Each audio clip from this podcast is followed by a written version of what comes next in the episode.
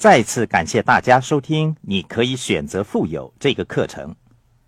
我曾经提到，富爸爸其中一个基本准则是：金钱是一种观念。我相信大家对这个观念已经有了深入的了解。第二个，我很想跟大家讨论的准则是：金钱不会让你变得富有。对大多数人来说，这个说法似乎有点奇怪。因为他们每天醒来之后就投入工作，努力赚钱。他们认为，只要努力赚钱便可以致富。可是，金钱不会让人变得富有。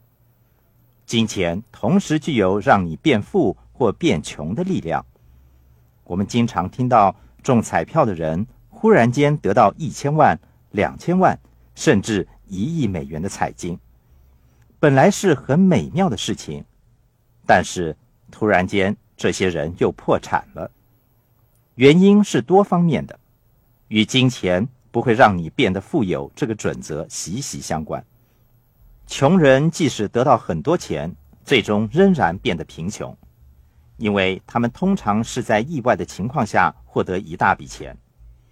比方说，他们本来过着省吃俭用、量入为出的生活，忽然间。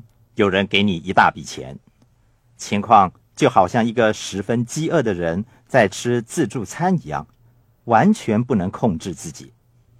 他们突然的有很多喜欢他们的朋友，变得很受欢迎。他们开始模仿富人，当起富人来。他们经常款待朋友，又用赊欠的方式购买汽车和房子，这是穷人惯用的方式。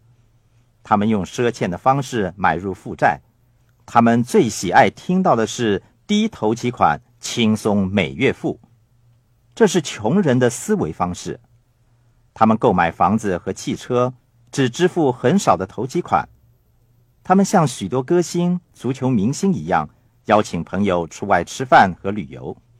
这就是金钱不会让你变得富有的原因。如果你是一个穷人，有着穷人的现实，你就会像穷人那样花钱，钱多了却没有让你变得聪明一点。事实上，如果你是愚蠢的人，钱多了只会让你变得更愚蠢。这情况经常发生在一些突然获得巨款的人身上，所以富爸爸经常说，金钱不会让你变得富有。那么，究竟什么让你变得富有呢？富人之所以变得更富有，其中一个原因是他们明白金钱的重要。穷爸爸总是说：“好好学习，找一份高薪工作。”富爸爸却说：“重要的不是你赚了多少钱，是你留下了多少钱。”但是大多数人关心的是他们赚了多少钱，不是他们能留下多少钱。富爸爸有一套丰富的词汇和语言。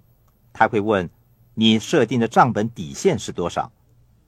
假设你有一千美元，并把其中的三百美元存在银行或用来投资而获得利润，那么富爸爸便会说：“你的收支比率是百分之三十，也就是说，你的收入高于支出的百分之三十，其中包括了税项的支出。那么你的账本底线。”也就是百分之三十。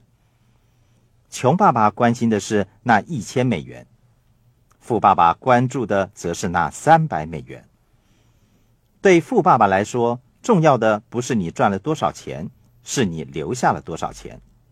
所以，继第一步致富的动机之后，第二步是要确定你能留下的钱有多少，百分比是多少。当你思考什么让你变得富有的时候，记住，金钱本身不会让你变得富有。让你变得富有的不是你赚的钱有多少，是你能留下的钱有多少。现在你应该好好的想一想，你赚到的钱中该留下的比率是多少？